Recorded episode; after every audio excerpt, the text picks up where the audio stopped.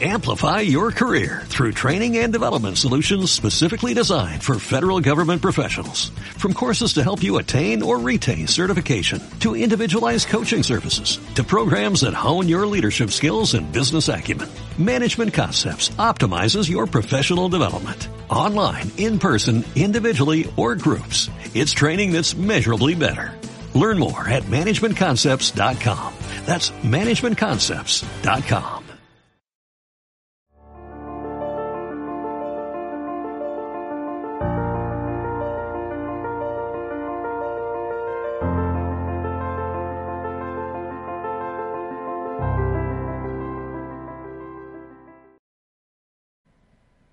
noches. Hoy vamos a estudiar el capítulo 26 y lo vamos a terminar, lo que nos dejaría después solo el capítulo 27 y terminamos el libro. Y ya haremos cuentas de cuánto nos tardamos, ¿verdad?, la próxima semana. Este capítulo podemos decir que se divide en dos partes. Primero describe las consecuencias de la obediencia y luego las consecuencias de la desobediencia. Y los primeros dos versículos de este capítulo, según también encontré en distintos comentaristas, no corresponden al tema del capítulo, o sea, es una división inapropiada, porque si leemos los primeros dos versículos, van de la mano con el último versículo del capítulo anterior. Entonces leamos Levítico 25, del versículo 55 a el capítulo 26, versículo 2, o sea, tres versículos seguidos. Dice, los israelitas son mis siervos, yo los saqué de Egipto, yo soy el Señor su Dios. Ahí se acaba el capítulo 25 y luego dice, no se hagan ídolos, ni levanten imágenes ni piedras sagradas, no coloquen en su territorio piedras esculpidas ni se inclinen ante ellas. Yo soy el Señor su Dios. Observen mis sábados y muestren reverencia por mi yo soy el Señor. De manera que se puede ver la, continuidad, ¿verdad? Está hablando de que los israelitas son de Él, le deben de servir a Él, y recuerda los primeros dos eh, mandamientos. Bueno, no son los primeros dos, dos de los más importantes mandamientos del decálogo, ¿verdad? Ahora, vamos a repasar rápidamente lo que se especifica cuando habla de ídolos. Eh, imágenes, piedras sagradas y piedras esculpidas para ver el original. Cuando dice no se hagan ídolos, la palabra hebrea ídolos, elil, se traduce como sin valor o nada, es decir, es nada. De hecho, esto le da sentido a las palabras del apóstol Pablo. Si vamos a 1 de Corintios capítulo 8, versículo 4, fíjate lo que dice Pablo, dice, de modo que en cuanto a comer los sacrificados los ídolos, sabemos que un ídolo no es absolutamente nada y que hay un solo Dios. Ahora, ¿en qué se basa Pablo para decir que un ídolo es absolutamente nada? En lo que la palabra hebrea para ídolo significa, que es nada, ¿verdad? Entonces, cuando hablamos de un ídolo, no estamos hablando de alguien, sino de nada. Y de hecho, ese es el problema. Adorar a un ídolo es pecar porque un ídolo nada es. Por definición, la palabra ídolo en hebreo es nada. Entonces, cuando leemos lo que dice el apóstol Pablo, no se lo inventó, ¿verdad? Ni está tratando de explicar algo que él entiende, sino que está dándonos o recordando el significado de la palabra ídolo partiendo del hebreo. Luego dice, ni levanten imágenes. El comentario de Licos dice, la imagen tallada no es, no es solo una imagen plástica de una deidad pagana, sino una representación visible o sensual del Dios de Israel. O sea, cuando dice ni se levanten, ni levanten imágenes, está incluido el intento de hacer una imagen que represente a Dios. está prohibido hacer imágenes para adorar cualquier tipo de deidad pagana y también está prohibido tratar de hacer una imagen de Dios, de quién es Él. Luego dice, ni piedras sagradas. ¿Qué son estas piedras sagradas? Comentario Hélicos dice, esta era una piedra simple y tosca, sin ninguna imagen grabada en ella, y no pocas veces fue erigida a Dios mismo. Pero posteriormente se levantaban estas piedras más especialmente como un memorial a las falsas deidades. Esto nos da una idea de lo que hacía la gente, ¿verdad? Sí, hacía figuras talladas, que es un ídolo, que es nada. Luego hacía piedras talladas para representar alguna deidad, también levantaban piedras sin tallar, pero las levantaban en honor a una deidad pagana. Y luego dice, no coloquen en su territorio piedras esculpidas ni se inclinen ante ellas. Esa es otra variante. Comentario Hélicos dice, piedras colocadas en el suelo en lugares de culto sobre las cuales los adoradores se postraban para realizar sus devociones.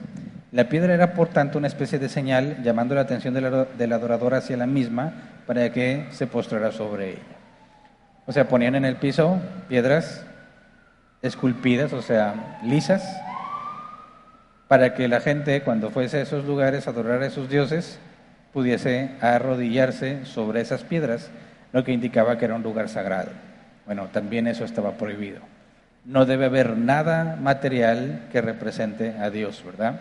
Ni tampoco que represente a una deidad pagana, a un falso Dios. Luego, esos dos versículos, bueno, luego recuerda lo del día de reposo, ya lo hemos estudiado mucho. Luego empieza a hablar ahora sí sobre las consecuencias de la obediencia. Levítico 26, versículo 3 al 5.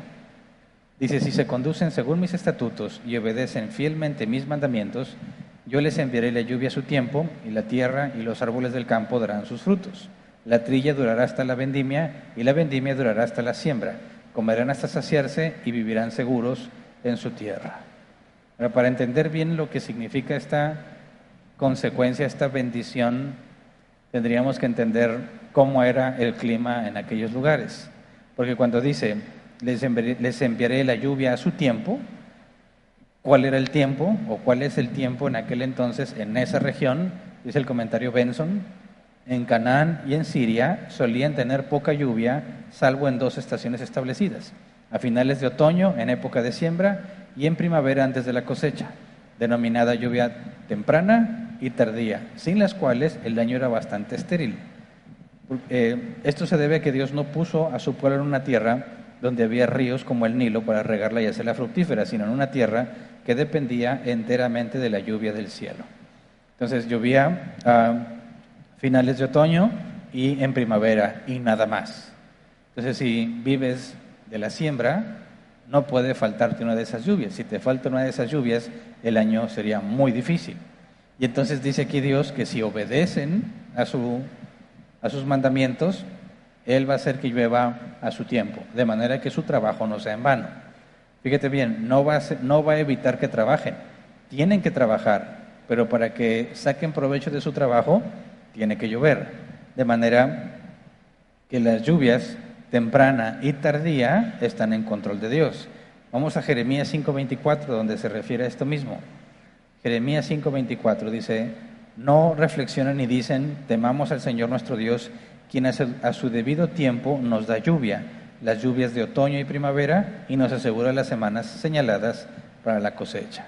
Y aquí está la referencia, lluvias de otoño y primavera. Entonces Dios dice, si me obedeces, no te preocupes por la lluvia, va a llegar a su tiempo. Luego, regresándonos al Levítico, dice, y la tierra y los árboles del campo darán sus frutos. O sea, consecuencia de la lluvia, ¿verdad? Luego dice, la trilla durará hasta la vendimia y la vendimia durará hasta la siembra. ¿De qué nos habla aquí? Quizás no son conceptos comunes para nosotros. ¿Qué es la trilla? En hebreo es trilla, así tal cual. Si buscas un diccionario, dice, se denomina trilla a la actividad y su resultado que se hace con los cereales tras la siega para retirar el grano de la paja. Trillar es todo el proceso que tenían que hacer para separar el grano que les sirve de los tallos y de la paja que no les sirve. Ese proceso es la trilla. Y dice Dios, la trilla durará hasta la vendimia.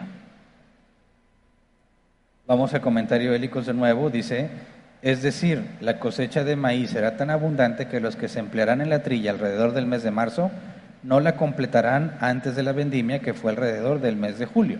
La vendimia es cuando cosecha las uvas, ¿verdad? Entonces, si la lluvia llega en primavera, que es marzo, ¿verdad? Y dice, no acabarán la trilla cuando llegará la vendimia, entonces es marzo, abril y mayo, estarán trabajando en toda la cosecha que van a levantar. Cuando llegue mayo, ahora tienen que cosechar las uvas, ¿verdad? Dice también el comentario Hélicos, el vino, de nuevo, ha de ser tan abundante que los que se ocuparán de recoger y prensar las uvas no podrán terminar antes de que llegue el nuevo tiempo de la siembra, que es alrededor del mes de octubre. Y se repite el ciclo, ¿verdad? Porque en octubre, en octubre vienen las lluvias otra vez. Entonces, lo que está diciendo Dios es, ustedes no van a dejar de trabajar en todo el año, ¿verdad? Se las van a pasar trabaje y trabaje y trabaje, pero todo el trabajo que hagan les va a dar bastante, bastante abundancia. Entonces esto lo tenemos que comprender bien. El obedecer a Dios no evita trabajo, te da más trabajo, ¿verdad? Pero con mucho beneficio. A veces pensamos que una bendición es no tener que trabajar, ¿verdad? Y pensamos, ay, ojalá tuviera mucho dinero para no tener que trabajar tanto. Y pensamos que quizás Dios un día nos llegue a bendecir quitándonos trabajo. Pero lo que vemos aquí es la consecuencia, según el pacto por obras, ¿verdad? La consecuencia de obedecer es que todo el año vas a estar trabajando, pero acuérdate, tienes que descansar el séptimo día, ¿verdad? Y guardar el séptimo año. Y luego el año 49 y 50, que era el jubileo. Entonces, haciendo la ley de Dios, dejando reposar el séptimo día, que repose la tierra, etcétera, etcétera, vas a trabajar siempre de continuo, nunca te vas a quedar inactivo y va a ser muy abundante el fruto de tu trabajo. Dice, comerán hasta saciarse y vivirán seguros en su tierra. Entonces una nación piensa, ¿cómo se, ¿en qué se convertirá o qué tipo de nación será aquella que siempre está produciendo en abundancia, en abundancia, en abundancia? Siempre están ocupados, siempre están trabajando y es muchísimo lo que recogen. Si es mucho más de lo que ellos pueden comer, eso permite comercio, ¿verdad? Con las naciones vecinas. De manera que les está diciendo, les va a ir bien a ustedes porque van a tener más que suficiente para su consumo, pero aparte todo ese excedente sirve para comerciar con las naciones vecinas, ¿verdad? Y luego continúan las bendiciones en Levítico 26, versículos 6 al 8. Yo traeré paz al país y ustedes podrán dormir sin ningún temor. Quitaré de la tierra las bestias salvajes y no habrá guerra en su territorio. Perseguirán a sus enemigos y ante ustedes caerán a filo de espada. Cinco de ustedes perseguirán a cien y cien de ustedes perseguirán a diez mil y ante ustedes sus enemigos caerán a filo de espada. Entonces vamos por partes. Según el comentario de las bestias salvajes abundaban en Palestina. Entonces, la tierra a la que van, hay muchas bestias salvajes que comen hombres, devoran hombres. Dios dice, traeré paz al país, podrán dormir sin ningún temor. Habla de dos sentidos. Dormir sin temor es porque, como dice, quitaré de la tierra a las bestias salvajes, porque las bestias salvajes, no sé si te has puesto a leer o investigar, hace algunos meses salió en, si no me equivoco, el canal de National Geographic eh, cómo la vida salvaje aprendía a adaptarse en las ciudades, por ejemplo en la India, y cómo había tigres que aún se les llama come hombres, porque en las noches asaltaban las casas y se comían a las personas. Normalmente estas bestias atacan a los seres humanos o cuando andan deambulando solos o en las noches cuando todos están durmiendo. Y en este programa se ve como lo primero que atacan tanto los tigres como los leopardos es a las mascotas. Llegan a una casa y se encuentran al perro, se lo comen. Si no hay perro y tienen el, acceso libre, pueden devorar niños o adultos. Si eso pasa en la actualidad, con todo lo que hay ahora, ¿cómo serían aquellos tiempos, verdad? Donde, sobre todo, dice el comentario bíblico, abundaban las bestias salvajes. Entonces no podías dormir tranquilo. Dice Dios, si me obedecen, yo traeré la paz las bestias no te van a atacar y dice también no habrá guerra en su territorio. Ahora piensa, ¿por qué no habrá guerra? Bueno, si es una nación que produce tanto, todos están interesados en comerciar con ellos. De manera que una nación con la que tú comercias y te beneficias, no entras en conflicto con ella, ¿verdad? Porque te conviene. Versículo 7, perseguirán a sus enemigos y ante ustedes caerán a filo de espada. Y yo pues no, que no va a haber guerra.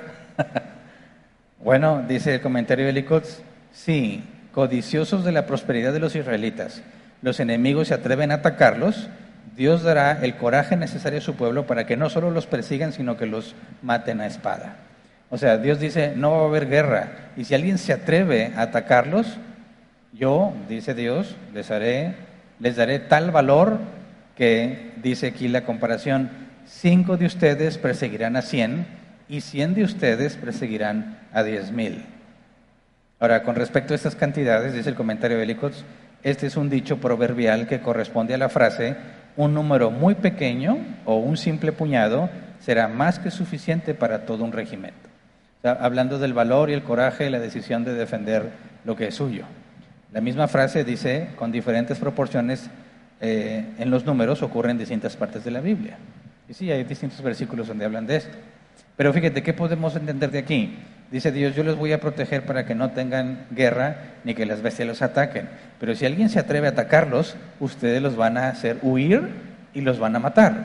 O sea, que si alguien, si alguien te pone este ejemplo, que hace poquito me lo trataron de ponerme en, una trampa en el trabajo. Tú que eres cristiano, ¿qué harías si alguien entra a tu casa a robar? Pues me defiendo. ¿A qué te refieres con defenderte? Hago lo que sea por defender a mi familia. Y si tienes que agredirlo, lo agredo. Pero eres cristiano. Mira, lo que tenga la mano, un bat de béisbol, lo que sea, si tuviera una pistola, la usaba. Pero ¿por qué? La Biblia dice que no debes de matar. Bueno, la Biblia dice no asesinarás, ¿verdad? no es lo mismo que matar. No asesinarás. Esto es alevosía, ventaja, algo premeditado para acabar con la vida de alguien. Ya sea que no acudiste a los medios de justicia o simplemente te cae mal. Pero Dios mismo mandaba matar a los que quebrantaban su ley. Pero no era un asesinato, porque era sobre aviso y voluntariamente, sabiendo el castigo, que era la pena de muerte, como quiera pecaban. Entonces se tenían al castigo que les corresponde. Ahora, fíjate, aquí Dios dice, yo voy a estar con ustedes y si alguien los ataca, ustedes los van a perseguir y los van a matar. ¿Por qué? ¿De qué está hablando? Defensa propia. No está prohibida la defensa propia, está prohibida la venganza, ¿verdad? No os venguéis, dice el Señor.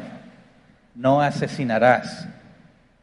Nadie diciéndose hijo de Dios, pudiera simplemente atacar a alguien porque quiere desquitarse o porque quiere quitarle algo, lo que sea. No se puede. Pero si te atacan, puedes defenderte. Esto nos debe de hacer entender la naturaleza de Dios con respecto a la justicia. A los israelitas les dice, no va a haber guerra y si se atreven a atacarlos, ustedes van a defenderse, incluso los matarán defendiéndose. Levítico 26, 9 al 10. Yo les mostraré mi favor, yo los haré fecundos, los multiplicaré y mantendré mi pacto con ustedes. Todavía estarán comiendo de la cosecha del año anterior cuando tendrán que sacarla para dar lugar a la nueva. Ahora aquí este es otro grado, otro, otro sentido de la bendición. Cuando dice yo les mostraré mi favor, yo los haré fecundos, los multiplicaré, está diciendo los voy a llenar de hijos muchos hijos. Y van a tener tantos hijos y no se van a preocupar por todos los hijos que son, porque va a haber sobreabundancia para todos, ¿verdad? Ahora piensa, ¿qué tipo de nación es aquella que trabaja y lo que trabaja produce abundantemente? Y cada vez son más. Diríamos que se convertirían en una potencia mundial, ¿verdad? Prósperos super eficientes y muchísimos.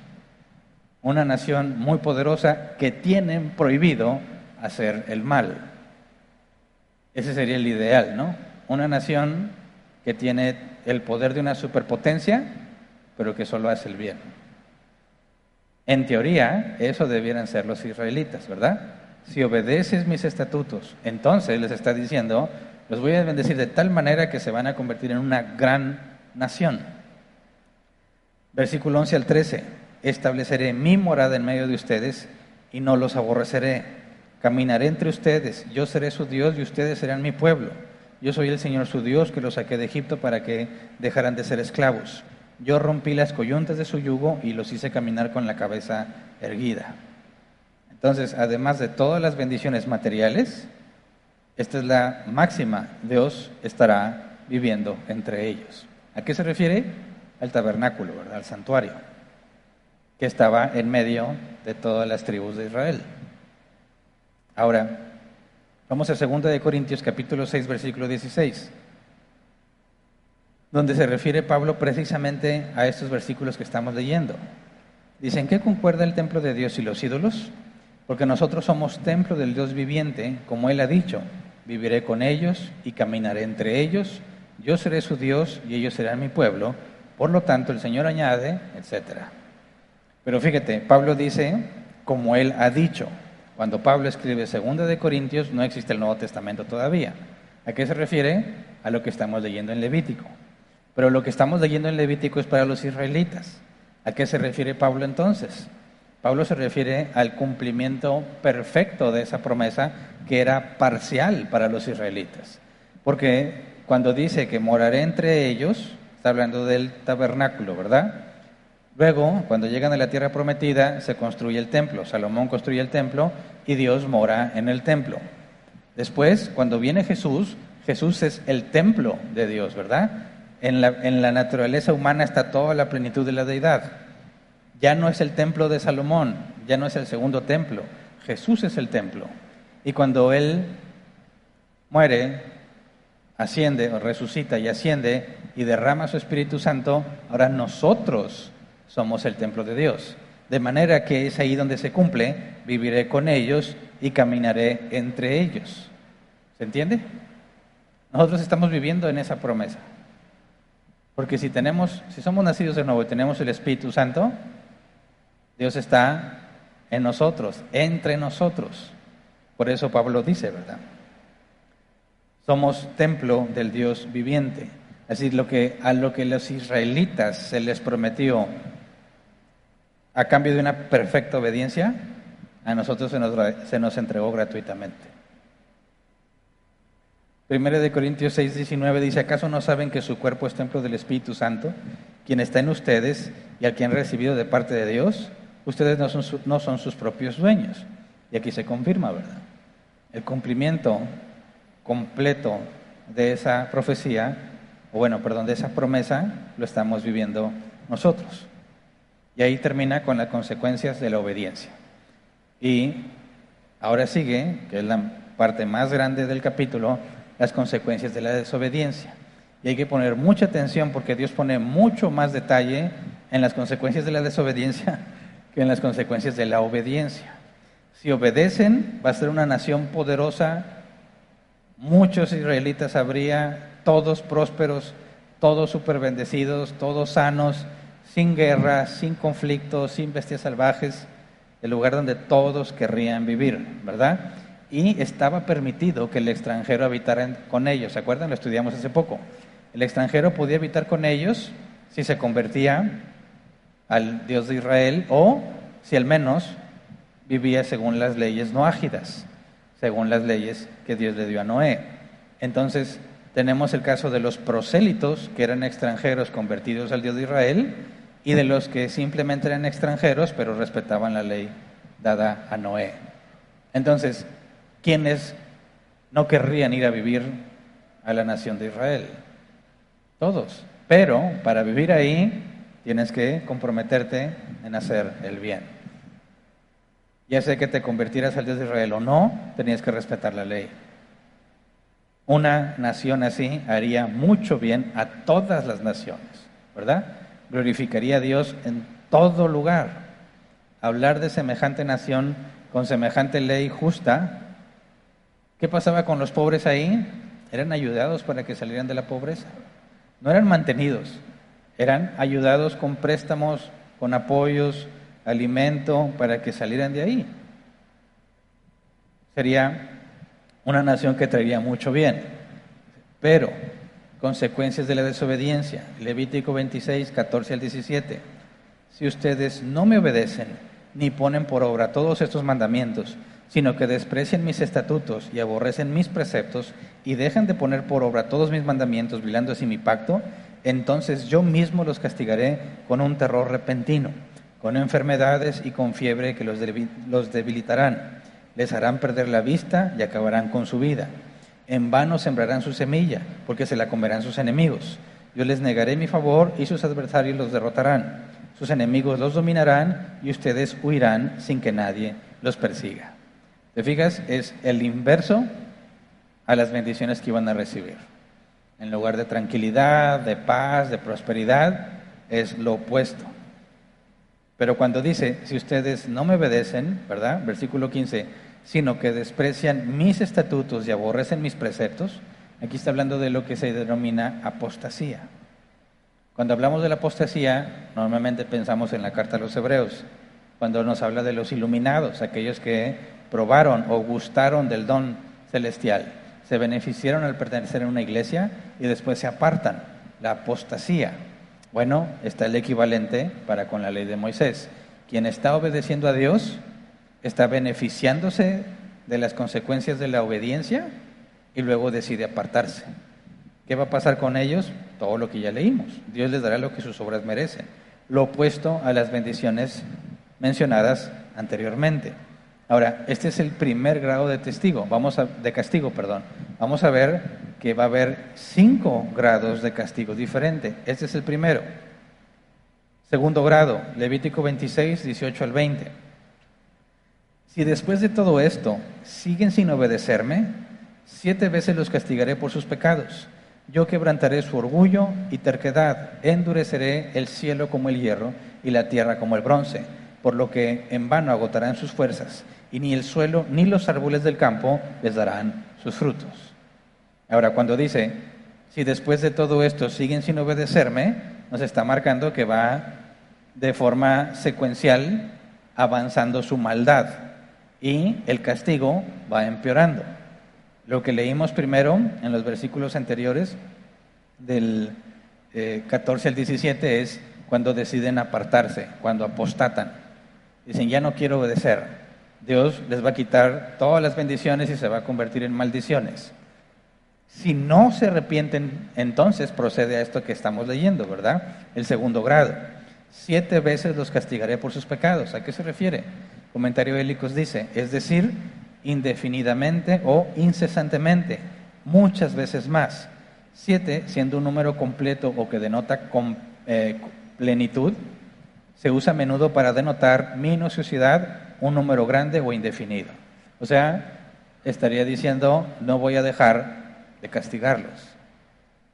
Cuando dice, yo quebrantaré su orgullo y terquedad, ¿cuál sería el orgullo y la terquedad de alguien que obedecía a Dios, se benefició de las consecuencias de la obediencia y luego se aparta? ¿Por qué se volverían orgullosos? Bueno, porque si obedecen y cumplen, van a ser prósperos, se van a multiplicar, van a tener todo en abundancia, van a poder comerciar, van a estar en paz, no van a tener problemas de bestias que los ataquen ni nada por el estilo. ¿Qué va a pasar con esas personas? Se enorgullecen, se vuelven soberbios. Ese es el peligro que muchas veces no pensamos cuando buscamos bendiciones, ¿verdad? Muchas veces cuando decimos, ojalá Dios me ayudara a tener un ingreso mejor porque estoy batallando, ojalá Dios me ayudara a tener un mejor vehículo o tener un vehículo si no lo tienes. Y pensamos que cuando tengas esas cosas vas a ser feliz y vas a vivir agradecido. Y cuando Dios te las concede, porque muchas cosas que anhelamos Dios no las concede, te vas a dar cuenta que ya cuando las tienes, ahora quieres más. Y tú pensabas que ibas a vivir agradecido con eso y si te dura un tiempito. Te acostumbras y ahora quieres más. Y empiezas a esforzarte por conseguir eso. A veces Dios te concede eso y entonces dices, ahora sí voy a estar feliz, ahora sí ya tengo lo que quería. Lo tienes, te acostumbras y ahora quieres más. Y nunca dejas de buscar. Y llega el punto en que dices, mira todo lo que tengo. He trabajado muy duro por lo tanto, soy un campeón. Soy un éxito. soy excelente en los negocios, soy un excelente trabajador, soy un excelente vendedor, mira toda la evidencia de lo bueno que soy. Eso es enorgullecerse. ¿Qué provocó tu orgullo? Lo que Dios te dio. Pero fíjate bien, dijimos, si Dios te bendice, vas a trabajar todo el año, ¿verdad? Y Dios va a hacer que ese trabajo te dé grandes resultados. En las consecuencias de la desobediencia, dice, vas a trabajar y la tierra no te va a dar nada. La cantidad de trabajo no cambia, sino el resultado de tu trabajo. Entonces, cuando dice, quebrantaré su orgullo y terquedad, ¿a qué se refiere? ¿Qué va a quebrantar? ¿Qué es lo que les va a quitar? Eso que les da orgullo. Fíjate bien, se acaba la abundancia. Por más que trabajes, la tierra ya no te da fruto. Te voy a mandar enfermedades. Eh, dice, endureceré el cielo como el hierro, o sea, ya no va a llover. La tierra como el bronce, no va a dar su fruto. Por lo que van a agotarse, se agotarán sus fuerzas. Y ni el suelo ni los árboles del campo les darán sus frutos. Toda su prosperidad va a empezar a menguar. No importa qué tanto trabajen ni qué tanto se esfuercen, no va a haber fruto. Fíjate bien, la bendición de Dios no es menos trabajo, es el resultado de tu trabajo. Trabajar sin resultados es desgastante. Cualquiera que trabaje por dinero debe entender eso, ¿verdad? Si tú dices, bueno, a ver, voy a trabajar este periodo de tiempo, me vas a pagar tanto, y hay unos ahí que apenas les pagan y se lo gastan todo, ¿verdad? es día 15, les pagan por quincena y ya están preguntando, ¿cuánto falta para la otra quincena? Porque ya se lo acabaron. Y se hace larguísimo esos días, no tienes dinero, no hay un resultado, tú estás trabajando y haces todo lo que tienes que hacer normalmente, pero no te cae nada y es desgastante. Ahora imagínate que te esfuerzas y te esfuerzas y te esfuerzas y Dios dice, no hay nada para ti, no importa qué tanto trabajes, no hay nada para ti. ¿Por qué? porque te has enorgullecido con todo lo que te di. Eso le pasó a Nabucodonosor cuando Dios lo convirtió en una especie de buey, que dijo, mira la obra de mis manos, todo esto lo he hecho con mi propia mano. Y Dios lo humilló haciéndolo como un animal. Entonces cuando dice, yo quebrantaré su orgullo y terquedad, dice el comentario de Licos, es decir, la fuerza que es motivo de su orgullo, las riquezas que derivan de las abundantes cosechas mencionadas anteriormente. Dios les va a empezar a quitar todo eso que los hizo enorgullecerse. Ese es el segundo grado. Se apostataron, Dios los castiga. Y luego, no se arrepienten, segundo grado, Dios les quita más cosas. Tercer grado, Levítico 26, 21 al 22. Si a pesar de esto siguen oponiéndose a mí y se niegan a obedecerme, siete veces los castigaré por sus pecados. Lanzaré sobre ustedes fieras salvajes que les arrebatarán sus hijos y, destruirán su ganado. De tal manera los diezmarán que sus caminos quedarán desiertos. Tercer grado, empiezan a morir, devorados por las bestias, ¿verdad? Acabando con el ganado. La fuente de riqueza era la siembra y la cosecha y los animales. Dios dice, no va a haber lluvia, la tierra no va a dar fruto, enfermedades, no te arrepientes, bueno, las bestias se las van a comer. Tanto se van a comer que van a empezar a disminuir sus números. Otra cosa que los hacía una nación fuerte era la cantidad de ciudadanos, que va a empezar a disminuir. Es el tercer grado. Cuarto grado, Levítico 26, 23 al 26. Si a pesar de todo esto no aceptan mi disciplina, sino que continúan oponiéndose a mí, yo también seguiré poniéndome a ustedes. Yo mismo los heriré siete veces por sus pecados. Dejaré caer sobre ustedes la espada de la venganza prescrita en el pacto. Cuando se retiren a sus ciudades les enviaré una plaga y caerán en poder del enemigo. Cuando yo, destruya sus trigales, diez mujeres hornearán para ustedes eh, pan en un solo horno y lo distribuirán racionado, de tal manera que comerán, pero no se saciarán. Lo que sigue aquí es guerra y hambre el hambre a consecuencia de la guerra. Dice, dejaré caer sobre ustedes la espada de la venganza prescrita en el pacto, o sea, van a ir a atacarlos. la guerra va a ir a ellos. Pero si recuerdan, para ir a la guerra no se hacía la guerra en las ciudades, sino que se salían a enfrentarse los ejércitos en un lugar amplio, donde no corrían riesgo las mujeres, los ancianos y los niños. Llevabas la guerra lejos de la ciudad, para que si eras vencido pudieras correr, replegarte, ¿verdad? Tratar de reunir fuerzas.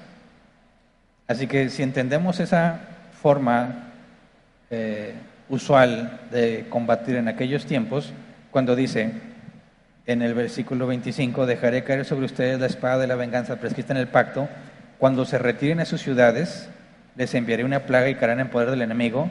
¿A qué se refiere que cuando se retiren a sus ciudades? Bueno, fuiste al campo de batalla, eres derrotado, los sobrevivientes regresan a las ciudades y dice Dios, cuando regresan a las ciudades, les voy a enviar una plaga.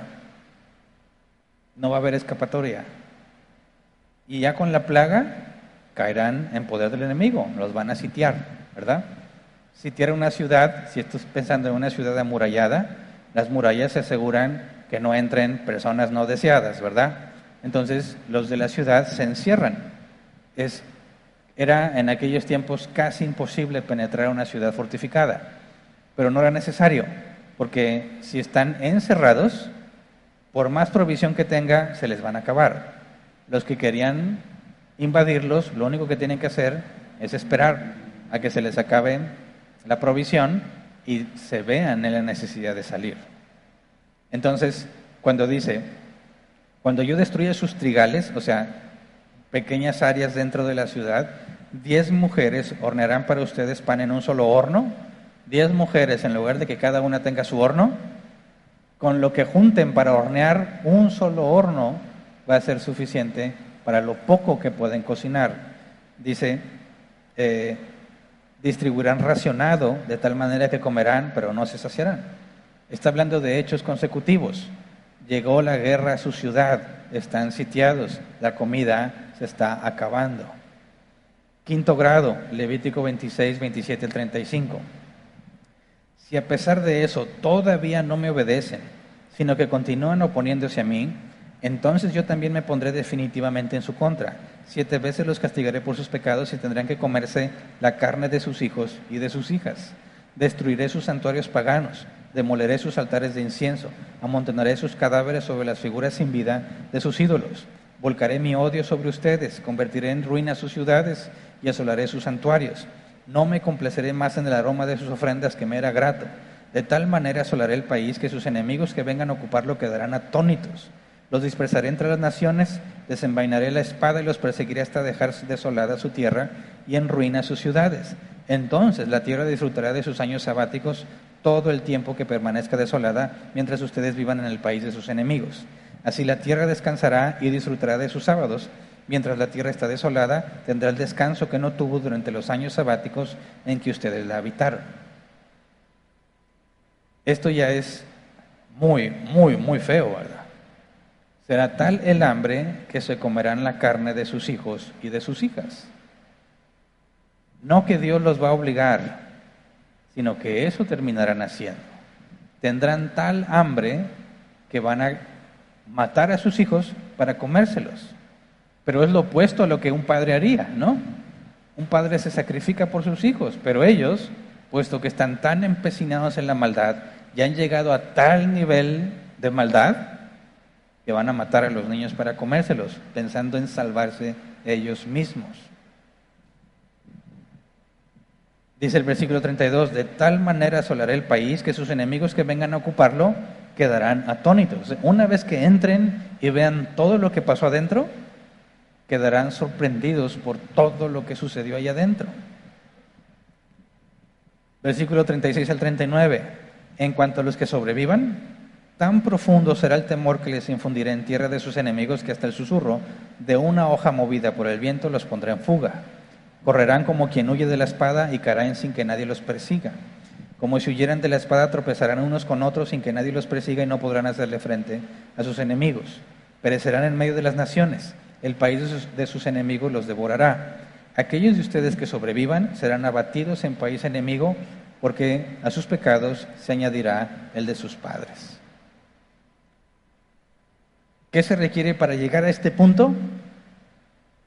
que después de cinco sesiones consecutivas de castigo de parte de Dios, sigan empecinados en negar, obedecer al Señor.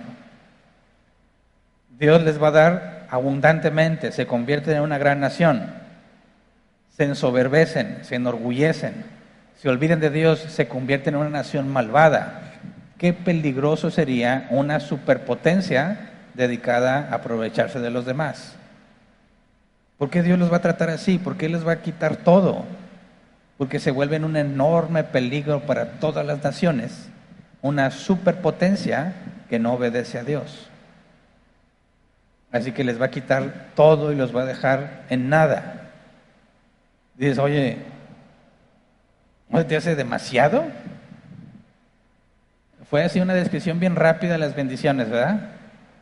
Y muy detallado todas las maldiciones que proceden. Y luego Levítico 26, 40 al 46. Dice, pero si confiesa su maldad y la maldad de sus padres y su traición, y constante rebeldía contra mí, las cuales me han obligado a enviarlos al país de sus enemigos, y si su obstinado corazón se humilla y reconoce su pecado, entonces me acordaré de mi pacto con Jacob, Isaac y Abraham, y también me acordaré de la tierra. Al abandonar ellos la tierra, ésta disfrutará de sus sábados mientras permanezca deshabitada, pero tendrán que reconocer sus pecados por cuanto rechazaron mis preceptos y aborrecieron mis estatutos. A pesar de todo, y aunque esté en la tierra de sus enemigos, no los rechazaré ni los aborreceré hasta el punto de exterminarlos, ni romperé tampoco mi pacto con ellos. Yo soy el Señor su Dios. Antes bien, recordaré en su favor el pacto que hice con sus antepasados, a quienes a la vista de las naciones saqué de Egipto para ser su Dios. Yo soy el Señor. Ahora, dices, a ver, vamos a pensar en, en el capítulo completo. Si te fijas con detalle, todo lo que está descrito es secuencial. Todo lo que está descrito es secuencial. Y si tú ya has leído el Antiguo Testamento, sabes que eso pasó con los israelitas.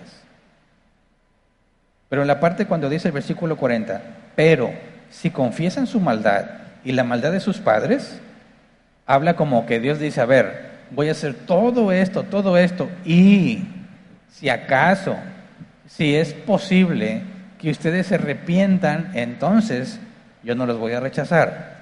Y es como si Dios dijera, voy a hacer todo esto y a ver, a ver quién se arrepiente. Si alguien se arrepiente, lo voy a perdonar. Pero ¿por qué no preguntó antes? O sea, ¿por qué no dijo en, la primer, en el primer grado de castigo, por qué no dijo, si alguien se arrepiente, ya no le va a tocar nada? En el segundo grado de castigo tampoco dice que si alguien se arrepiente, lo dice hasta el último. Y cuando leemos el NBI que dice, pero si confiesan su maldad, es como una excepción a lo que estaba pasando. Como si por alguna razón alguno de los israelitas entrara en razón y entonces Dios le va a dar chance. Pero ese es un error en la traducción y me parece que es un error muy grave porque te lleva a interpretar todo lo que hemos leído como si Dios dijera, si pasa esto, entonces esto, si pasa esto otro, entonces esto. Como si Dios dijera, aquí están las condiciones y lo que pasaría según lo que se vaya a presentar. De esa manera Dios no está en control de lo que sucede, sino que Dios va a estar esperando la reacción de los israelitas para ver hasta qué punto llegan. Pero si Dios es omnisciente, no tiene por qué hacer eso, ¿verdad? Por eso, la traducción correcta en el versículo 40 la tiene la Reina Valera 60. Fíjate lo que dice la Reina Valera 60 en el versículo 40. En lugar de decir, pero si confiesan su maldad y la maldad de sus padres, la Reina Valdera 60 dice, tal como el original dice, y confesarán su iniquidad y la iniquidad de sus padres. No es una condición lo que está en el original, es una afirmación.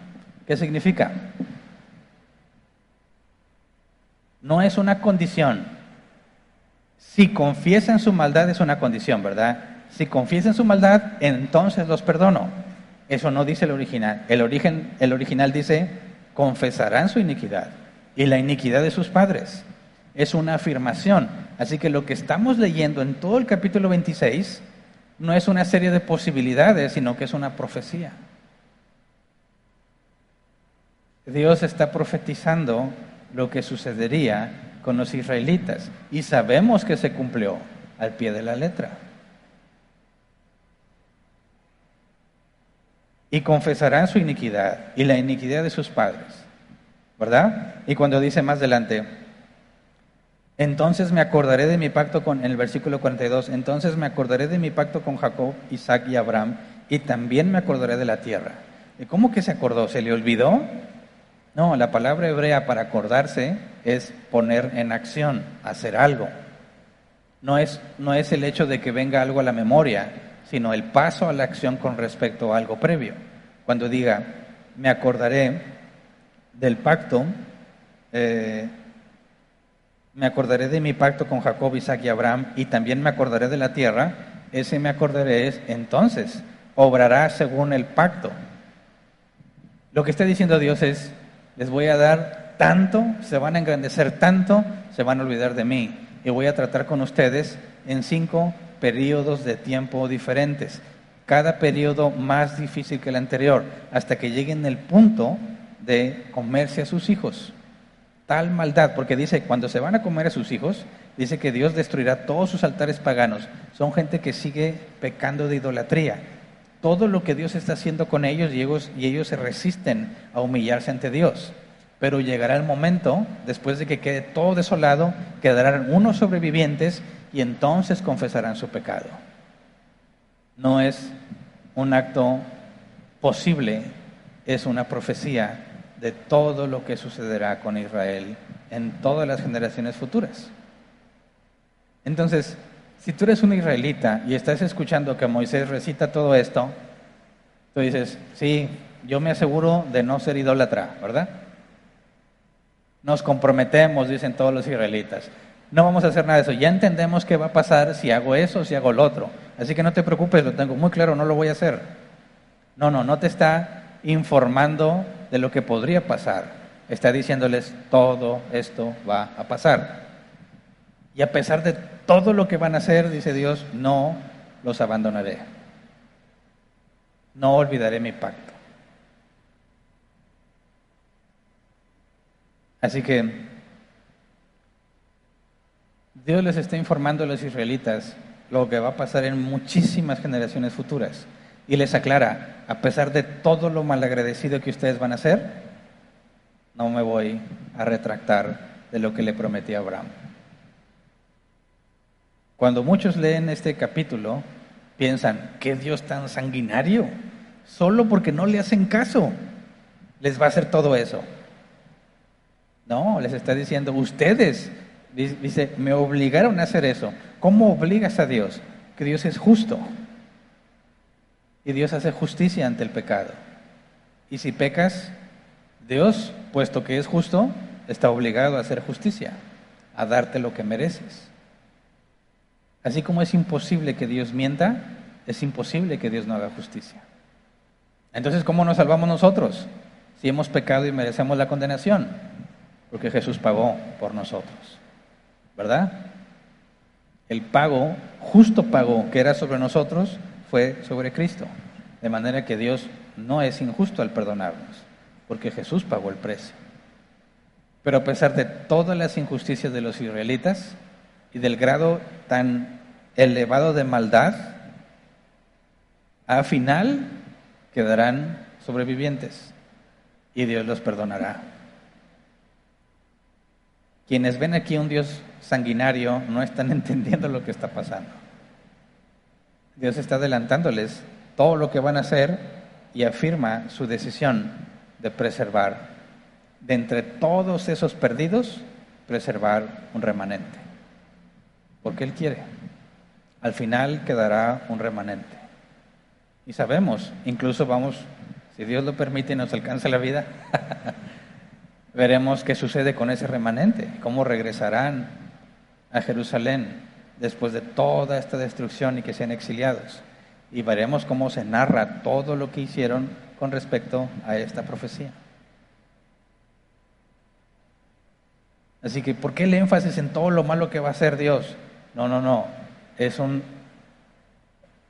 es una profecía del extremo al que va a llegar la maldad de los israelitas y que no están engañando a Dios, ¿verdad? Dios está diciendo, voy a hacer este pacto. Dice, no, sí, claro que sí, le entramos al pacto. No, pero ustedes, ustedes no, no van a cumplirlo. Ustedes van a hacer todo esto. y yo me voy a acordar del pacto que hice a pesar de ustedes. Los israelitas no lo entienden. No lo entienden. Por eso si, si no partes, cuando interpretas la Biblia y lo que Dios dice y hace, si no partes de sus atributos, interpretas mal. Si no partes del hecho de que Dios es omnisciente, entonces vas a decir, aquí es una condición, si haces esto va a pasar esto, no está hablando de condiciones. Dios no está sujeto a las posibilidades. Dios no dice, voy a acomodar todo esto a ver si funciona. Dios encarga que las cosas pasen porque Él se encarga de permitir o de llevar a cabo lo que su plan requiere. Permitir cuando la maldad es necesaria. Hacer, obrar cuando se tiene que hacer el bien o impedir el mal. Pero todo está bajo el control de Dios. Y todo este capítulo que describe a los israelitas nos describe a nosotros también. ¿Qué tanto te ha dado Dios y qué has hecho con lo que te da?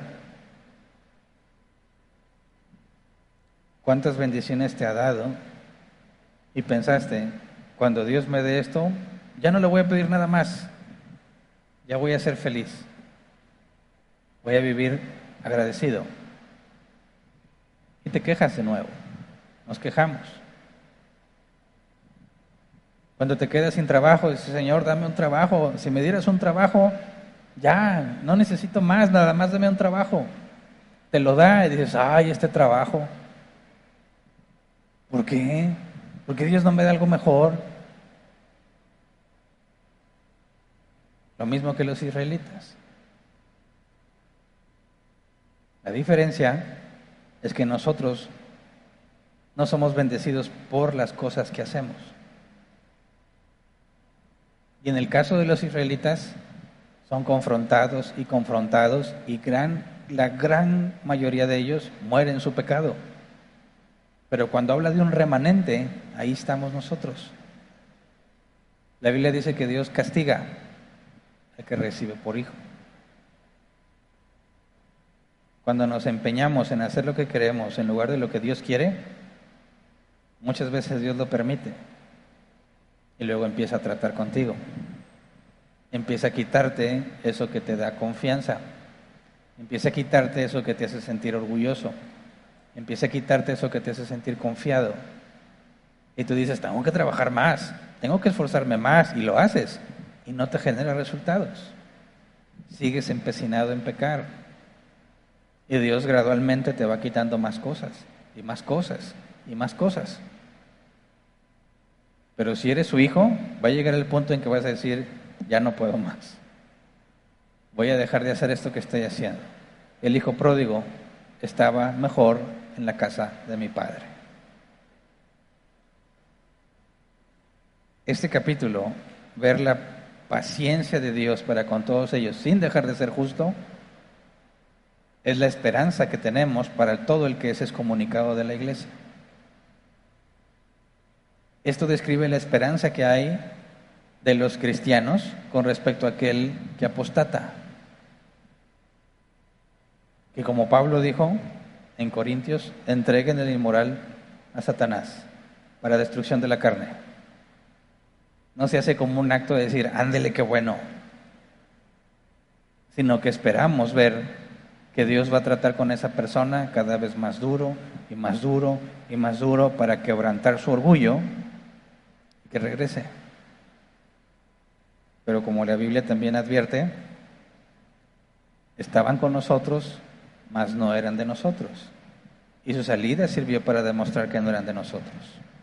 Cuando ves que Dios no los trae de regreso, concluyes, estaba con nosotros, no era de nosotros. ¿Cómo lo sabes? Su salida lo demuestra. ¿Se entiende? Así que tenemos dos opciones, por las buenas o por las malas. ¿Cuál prefieres? ¿Eh? ¿Por las buenas o por las malas? Yo creo que toda persona consciente lo haría por las buenas, ¿verdad? Pero ¿por qué muchas veces lo tenemos que hacer por las malas? Que revela quiénes somos. Somos necios. Somos necios. Pero Dios siempre permanece fiel. Por eso dice la escritura, hay tristeza que viene del mundo. Esa tristeza te destruye. Y hay tristeza que viene de Dios, que produce arrepentimiento.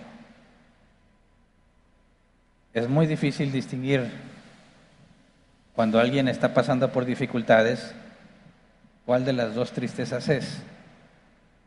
¿La que viene de Dios o la que viene del mundo? Bueno, la que viene de Dios produce arrepentimiento. Cuando una persona tiene dificultades, lo que tú esperas encontrar es que esa persona empiece a buscar a Dios, ¿verdad? Que diga, he hecho mal, ayúdenme, deme consejo, ¿cómo cambio esta situación? Ya no quiero seguir así, reconozco que hice lo malo. Y vas a ver que va a buscar regresar al camino. Pero la tristeza que viene del mundo hace que esas personas cada vez se separen más y más y más. En lugar de decir, estoy haciendo mal, necesito humillarme ante Dios, dice, me está yendo mal, no tengo tiempo para Dios. En lugar de ir a la fuente que solucionaría sus problemas, no tengo tiempo para atender las cosas de Dios.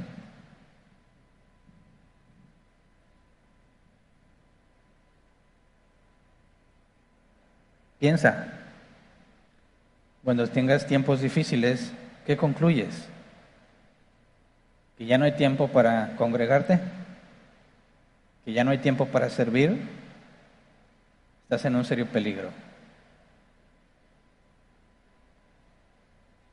¿Por las buenas o por las malas? Tengo muchos problemas, muchas dificultades. Sería un tonto si dejo de buscar a Dios. Sería un tonto si dejo de congregarme. Tengo tantos problemas que resolver, con mayor razón debo permanecer firme, porque Dios es el único que puede librarme de ellos. ¿Verdad? Ese es el razonamiento bíblico. Tristemente, lo que normalmente se ve es el opuesto. Tengo tantos problemas, no tengo tiempo para las cosas de Dios. Es una muy mala señal significa que vas a pasar al siguiente grado de disciplina. Y luego el siguiente grado.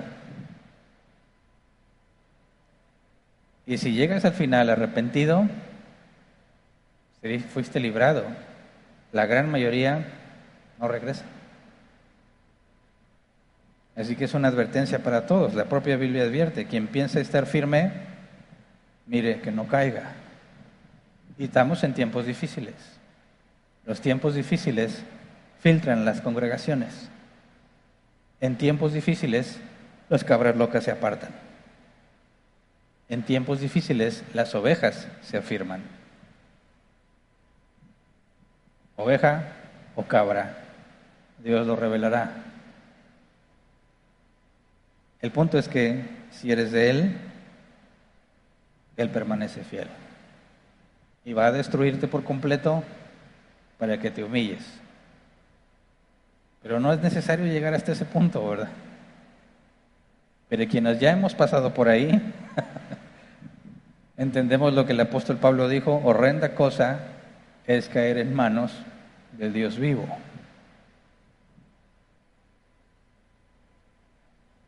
Pero sus misericordias,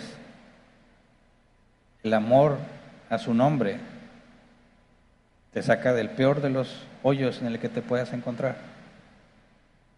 Por eso, cuando leemos el Antiguo Testamento, entendemos el carácter de Dios. Vamos al Nuevo Testamento y encontramos el mismo carácter. No el mismo pacto, pero el mismo carácter. Administrado de manera distinta en el nuevo pacto, no pagas con tu vida en el nuevo pacto, lo más grave es la excomunión pero entras al proceso de disciplina o quedas evidenciado como un iluminado. Alguien que vio y aún así apostató. Y como congregación hemos conocido a varios de esos, ¿verdad? Así que vamos a ponernos de pie y vamos a orar.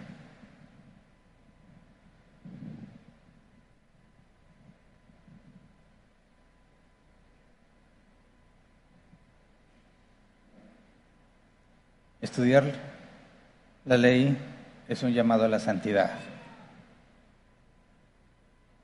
Comprender la responsabilidad que tenemos de permanecer firmes. La Biblia dice que no hay prueba que experimentemos que no sea común al género humano. Con cada prueba, dice la Escritura, Dios da la salida. Es cuestión de que soportes. Sopórtalo. Permanece firme. Dios te librará. No cedas a la idea de que lo que necesitas es más tiempo libre para resolver tus problemas. Y hablando de tiempo libre, me refiero a dejar de hacer las cosas que como hijo de Dios debes hacer. Congregarte. No dejen de congregarse como algunos tienen por costumbre, dice la Escritura. Dejas de buscar a Dios, dejas de orar. La Biblia dice orad sin cesar. Descuidas esas dos y empiezas un descenso muy feo. Cuando estamos en dificultades, hay que recordar, Dios es fiel. Cuando me llamó, ya sabía todo lo malo que yo iba a hacer. Aún así me perdonó. Cada vez que tropiezas, Dios ya lo sabía. Y lo permitió con un propósito. Así que no tienes por qué esconderte de Él. Es que me da vergüenza, dicen algunos, me da vergüenza. ¿Cómo que te da vergüenza? Date cuenta, eres un pobre miserable. Y Dios siempre lo supo. ¿De qué te avergüenzas?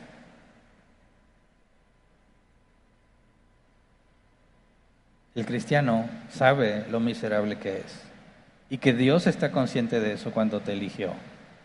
De manera que no hay ningún impedimento para acudir a Él. Nos acostumbramos a lo que nos da, alimentamos nuestro propio orgullo y nos extraviamos. Pero Dios es fiel. Y no te aplica lo que dice Romanos 1. Por cuanto no quisieron tener en cuenta a Dios, los entregó a su propio razonamiento, para que hagan lo que no conviene. A los israelitas tampoco los entregó a su propio razonamiento. Así que busquémonos, o sea, a nosotros mismos en realidad quiénes somos. Deja de pensar que tú tienes la solución a tus problemas. La solución es obedecer a Dios, morir a la carne, vivir en el Espíritu, trabajar. Dios se encarga del resultado. Los resultados no dependen de ti. Todo lo que tú haces, lo haces excelentemente bien no para que obtengas buenos resultados, sino porque eso glorifica a Dios. Dios se encarga de los resultados. ¿Se entiende? La motivación es, lo hago lo mejor que pueda, porque saben que soy hijo de Dios y tengo que glorificarlo. El resultado queda a criterio de Dios. Vamos a orar, Señor. Vemos tu justicia revelada en las Escrituras y nos parece dura. Nos asombra, Señor, todo lo que puede pasar a causa de la desobediencia. Nos has librado de tantas cosas que merecemos y muchas veces quedamos ciegos al atributo de justicia. Olvidamos que tú eres justo, Señor. Tomamos a la ligera nuestras responsabilidades. Hablamos a la ligera quejándonos y lamentándonos por lo que tú nos das. Por eso te pedimos perdón, Señor, como dice tu palabra. Locamente he hablado. Señor, ayúdame a cerrar mi boca, a reflexionar bien las cosas antes de hablarlas, a recordar todas tus misericordias y tus bondades que no merecemos, Enséñanos, Padre, a no perder el asombro por lo que nos das, a no perder la gratitud, Señor. La gratitud que experimentamos, que experimentamos cuando estamos en grave necesidad y nos provees. Señor, no merecemos nada de parte tuya, pero nos hemos acostumbrado a tus bondades.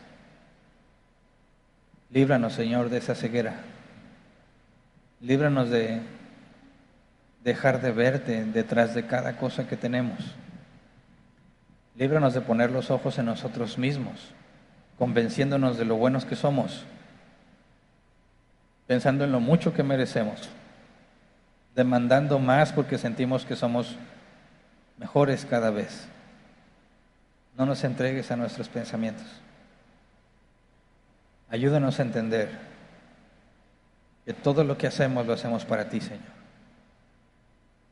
Nos esforzamos en nuestro trabajo por ti, para que tú seas glorificado. Nos esforzamos en nuestras casas, nuestras familias, para que tú seas glorificado. No lo hacemos, Señor, para obtener beneficios.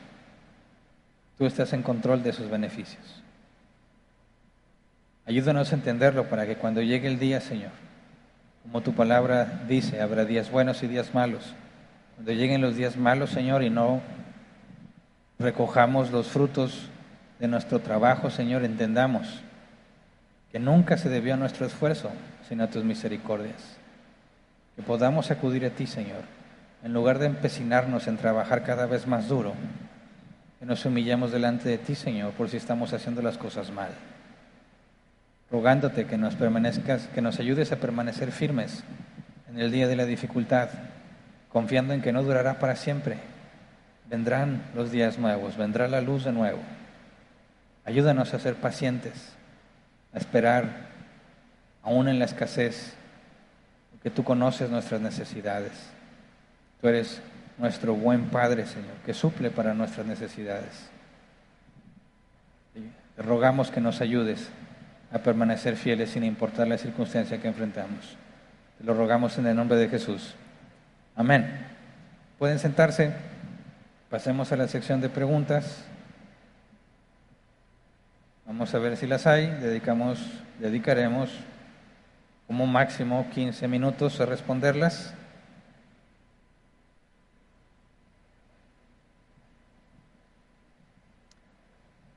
Ok, hay una pregunta. Igual mientras respondo esta, a ver si llegan más. Dice Lázaro Garza, buenas noches. ¿Se puede hacer una analogía de la profecía que vimos hoy con respecto a la situación que se está viviendo actualmente en el mundo? Guerra, inflación, COVID, desempleo. ¿Cómo aplicarlo en estos tiempos? No, mira, lo que estamos leyendo es profecía a los israelitas y ya se cumplió, ¿verdad? Podemos entender el carácter de Dios de cómo castiga y disciplina a los que son suyos. Pero si tú yo lo llevas a la escala del mundo, pensar en guerra, COVID, desempleo, como un castigo de parte de Dios, se sale de todo el contexto que tenemos, porque Romanos 1 dice, por cuanto no quisieron tener en cuenta a Dios, los entrega a sus propios razonamientos. Para que Dios castigue, tienen que ser suyos. Cuando Dios hace justicia, dices, bueno, les está haciendo pagar, en cierta forma les está castigando por sus acciones, pero no para que se arrepientan, ¿verdad? Entonces, cuando tú ves cómo está el mundo y preguntas, ¿por qué está el mundo así? La respuesta no debería ser complicada. El mundo está así porque desprecia a Dios y Dios permite que las consecuencias de sus malas decisiones las enfrenten. Las guerras, el COVID, dices, bueno, ¿quién sabe cómo se generó el COVID, verdad? Primero le echaban la culpa a los chinos, un arma biológica, etcétera, etcétera. Quizás es causa natural. Una sopita de murciélago, quién sabe. Dios lo permitió. Quizás como las plagas de Egipto. No era para que se arrepintiera el faraón, no era para que se arrepintieran los egipcios, solo para hacer justicia. De manera que si nosotros vemos cómo Dios trata a Israel, sabiendo que Dios tiene un pacto para con Israel, entonces eso no lo puedes aplicar al mundo, porque no hay un pacto de Dios para con el mundo. De hecho, Jesús avisó, ¿verdad? Dijo, oiréis de guerras y rumores de guerras, pero todo esto es necesario y no será el fin todavía. Podemos ver que la humanidad rechaza a Dios y paga las consecuencias. Puedes ver cómo la abundancia genera cada vez más perversidad. Mientras más tiene la gente, más perversa se vuelve. Y eso lo ves en la civilización prediluviana, Sodoma y Gomorra, los israelitas. Llega un punto en el que los israelitas fueron el instrumento de Dios para juzgar a todas las naciones en Canaán y luego Dios usa a Siria y a Babilonia para juzgar a Israel. Estamos, el grado de maldad que vemos en nuestra cultura hoy en día está al nivel de Sodoma y Gomorra. y dices, bueno, ¿es Dios tratando con el mundo? No, es Dios dándole las consecuencias de sus acciones a los que lo están haciendo. Pero no podemos establecer paralelismos entre Dios e Israel y Dios y el mundo, porque para nada están en el mismo contexto. Siguiente, Carlos Leal dice, hay historias donde grupos de cristianos han sufrido persecución y por causa de eso han tomado mujeres para abusar sexualmente. En ese caso, ¿se podría actuar en defensa propia? Sí, pero tienes que tener en cuenta esto. Estamos, si tomamos el ejemplo de los apóstoles, que fueron azotados por causa del Evangelio, ellos no se defendieron de esos azotes. ¿Me explico? veámoslo así. Desde la primera referencia que tenemos a los apóstoles siendo azotados por predicar a Cristo, ellos salían contentos porque habían sido considerados dignos de padecer por la causa de Cristo, ¿verdad? En los tiempos de Nerón, de persecución cristiana, o, o rechazabas a Dios y te postrabas ante el César o pagabas. Y cuando los cristianos se ven ante esa disyuntiva, tienen que permanecer firmes y no oponerse al castigo que corresponde el no negar a Jesús. Y es ahí como se cumple lo que Jesús dijo que los envía como corderos en medio de lobos. Fue lo que Jesús hizo. No se quejó ni impidió todo el calvario y todo lo que le hicieron dejó la venganza a Dios. Entonces, cuando hablamos del castigo que reciben hombres o mujeres por no, por no rechazar a Cristo, no estamos llamados a defenderte al momento de recibirlo, porque es el intercambio, ¿verdad? Yo permanezco fiel, este es, este es el costo por permanecer fiel, Dios lo permite, así sea, ¿verdad? Pero obviamente tienes que hacer todo lo posible por no llegar ahí, ¿verdad? vemos que Jesús hizo que cuando lo querían despeñar, se alejaba. Lo querían apedrear, se alejaba. Pablo sabía que le iban a hacer algo, lo ayudaban a escapar. O sea, haces todo lo posible por no estar ahí, pero cuando llegas a ese punto, ya estás dominado, tienes que permanecer firme sin importar el costo. Ahora, si hablas como padre de familia, puedes defender a tus hijos, por supuesto, estás llamado a defender a tus hijos. Pero cuando se trata de permanecer firmes a Cristo a pesar de las consecuencias, estamos llamados a ser como nuestro Señor, que enmudeció y aceptó el castigo por no negar a Cristo. Por eso es que tenemos una larga historia de mártires cristianos que murieron en formas que dan miedo y se consideraban como dignos de padecer. Entonces, entendemos que sería una situación muy complicada, ¿verdad? Pero precisamente no confiamos en nosotros, en que permaneceremos fieles, sino en que Dios nos sostendrá cuando ese momento llega, si es que ese momento llega. Confiamos en que Él va a darnos lo que necesitamos para permanecer firmes a pesar de la consecuencia de no negar a Jesús.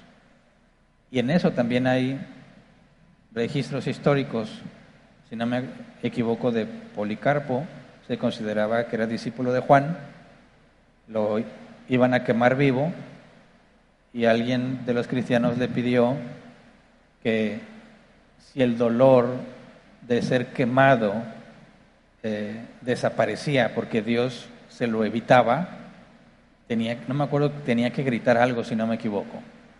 Pero si no gritaba eso, implicaba que el dolor era insoportable. Y dice el escrito que cuando estaba siendo consumado, dio la señal que indicaba que no estaba experimentando dolor. Eso nos, nos puede hacer pensar que cuando un cristiano, hombre o mujer, se enfrente a una situación tan difícil, tan dolorosa, no necesariamente va a experimentar todo ese dolor, sino que Dios podría omitirlo. Pero no lo sabemos, ¿verdad? Entonces, cuando se trata de permanecer fieles a pesar de la consecuencia, tenemos que aceptarla, porque viene de parte de Dios. Fue lo que Jesús le dijo a Pilato, no tendrías autoridad sobre mí si no te fuera dado de arriba. Oponerte a eso sería oponerte a Dios. Ahora, haces todo lo posible por no llegar a eso, ¿verdad? Siguiente, Vianey Pagola dice, hermano, ¿aplican a la iglesia la bendición y la maldición? No, porque toda la maldición fue pagada por Cristo. La iglesia no tiene por qué ser maldita. No hay razón para maldecir a la iglesia. ¿Por qué? Porque Cristo pagó por cada uno de los miembros de la iglesia, los que han nacido de nuevo, de todos los tiempos. Sus pecados pasados, presentes y futuros fueron saldados. De manera que la iglesia no padece la ira, la iglesia no tiene por qué padecer maldición, la maldición es consecuencia del pecado y el pecado de cada uno de los que han sido salvados fue perdonado. Lo que padecemos es persecución, lo que padecemos es la consecuencia de nuestro pecado, pero nunca maldición. Siguiente. Rosy Alejandro dice, buenas noches, Dios les bendiga, gracias. Si tiene tiempo me contesta esta pregunta, por favor. En la Biblia dice que el sol se detuvo, hoy se movió. Ah, se eliminó. Bueno, lo eliminaron. Ah, lo volvieron a poner. ¿Qué pasó? Aquí está otra vez. Bueno, en la Biblia dice que el sol se detuvo cuando José oró y el sol se paró, pero según dicen que el, el sol no se mueve. ¿Quién es el que se mueve? ¿El sol o la tierra? Bueno, no tiene nada que ver con el tema, ¿verdad? Pero ya no hay más preguntas. Ok, entonces queda tiempo todavía, ¿verdad? Bueno, voy a tratar de contestarla. Cuando dicen que el sol no se mueve, no están diciendo algo totalmente cierto, ¿verdad? Porque todo el sistema solar se mueve. Quizás se refieren a que desde la posición de nosotros en el planeta Tierra, nosotros vemos que el sol sale y se pone, pero en realidad el sol no sale ni se pone, sino que la Tierra rota sobre su propio eje, ¿verdad? Pero eso no significa que el sol no se mueve, porque todo el universo está en movimiento. Y si tú pensaras en nuestro sistema solar, a veces pensamos con el, Sol fijo y los planetas rotando o trasladándose, girando alrededor del Sol. Pero eso sucede mientras que el Sol se mueve y la constante gravitacional hace que todos los planetas continúen en su órbita junto con el movimiento del Sol. O sea, el Sol se mueve. Pero con respecto a si se detuvo, tendríamos que pensar, para que el Sol se detenga, no podemos pensar en que el Sol dejó de moverse, sino que la Tierra tuvo que detener su rotación. Y dicen algunos, eso es imposible, porque si la Tierra se detuviera de repente, todos saldríamos disparados, ¿verdad? Por la inercia de la energía potencial que tenemos en la rotación. Entonces, tenemos que pensar en un milagro, algo que es una excepción a las leyes naturales. Y en ese sentido no hay ningún problema, porque si Génesis 1.1 es cierto, en el principio creó Dios los cielos y la tierra, Dios tiene entonces poder para hacer lo que le plazca con las leyes naturales. Y Dios puede hacer que la tierra deje de rotar sin que salgamos disparados. Salir disparados sería la consecuencia de las leyes naturales. Un milagro es la excepción a las leyes naturales. Por lo tanto, En ese sentido, tuvo que detenerse la rotación de la Tierra, pero no de una forma natural, sino de una forma sobrenatural. Así que cuando te digan que el Sol no se mueve, no te la creas porque sí se mueve. Siguiente. Isabel Palomo, una pregunta, no tiene nada que ver con el tema de hoy, pero ¿a qué se refiere con pagan justos por pecadores? O sea, si yo peco, mis hijos pagarán ese pecado. ¿Habrá consecuencias con Dios hacia mis hijos? No. Lee Ezequiel capítulo 18. Dice, no pagará el hijo por el pecado del padre, ni el padre por el pecado del hijo. Cada uno pagará por su propio pecado. Pero hay consecuencias. Las consecuencias de mis decisiones las pagan mis hijos. No están pagando mi pecado, pero si yo soy negligente y no quiero trabajar y me empobrezco y no tengo para comer y mis hijos dependen de mí, mis hijos pagan las consecuencias, van a pasar hambre por mi negligencia. Pero ellos no están pagando mi pecado, Dios no va a decirles, ándeles, tengan hambre porque su papá pecó. No, esa es consecuencia de mi mala decisión o de mi pereza. Para que un hijo pague por mi pecado, tendría que decir, Hernán mintió y Dios castiga a mi hijo, porque tu papá mintió. Según Ezequiel 18, eso es injusto. Y Dios es justo. Entonces, no tiene por qué pagar el inocente por el malvado. ¿Verdad? Dios no va a castigar al inocente por algo que no hizo él. Por eso Ezequiel 18 aclara, no existe eso de las maldiciones generacionales. Los cristianos la dicen mucho, pero es totalmente falso. Ezequiel 18 demuestra que todo eso es falso. Y se acabaron, ¿verdad? Muy bien, hasta aquí nos quedamos. Nada más les recuerdo, antes de terminar la transmisión, que este sábado es la reunión de mujeres. Mi prójimo más cercano, parte 2, es el nombre del tema, es la parte de la que vieron el mes pasado. Es este sábado a las 10 de la mañana, todas las mujeres son bienvenidas, sean o no sean de la congregación, ¿verdad? Este sábado también es la junta de miembros para todos los miembros de Árbol Plantado, a las siete y media. Aquí nos vemos, tenemos muchos asuntos que tratar, asuntos muy importantes. Por favor, no faltes. Y después, el segundo sábado del mes de julio, empezaremos con las sesiones con los jóvenes. Eh, jóvenes solteros, jóvenes de edad, no de corazón, de em, secundaria a universidad, quizás así queda más claro. De secundaria a universidad, si te interesa hablar de temas que están relacionados con la apologética, no va a ser un curso de apologética, pero tiene que ver con saber responder a la sociedad en cuanto a muchos temas de la ideología del género, aborto, eh, muchas, mira, hicimos junto con los jóvenes de aquí de la congregación, hicimos una lista de los temas que les gustaría tratar, son muchos temas, y los vamos a ir tratando uno por uno. Entonces, empezamos el segundo sábado de julio, que si no me equivoco es el 9, ¿verdad? 9 de julio, a las siete y media, aquí nos vemos, todos los jóvenes que les interese participar, no son predicaciones, van a ser más talleres. Vamos a enfocarnos en resolver preguntas y tratar de hacerlo dinámico para que sea productivo. Así que todos los jóvenes están invitados, sean o no sean de esta congregación. Esto ahora sí, ¿verdad? Despedimos la transmisión. Si Dios quiere, nos vemos el domingo para retomar nuestro tema de estudio de la Trinidad.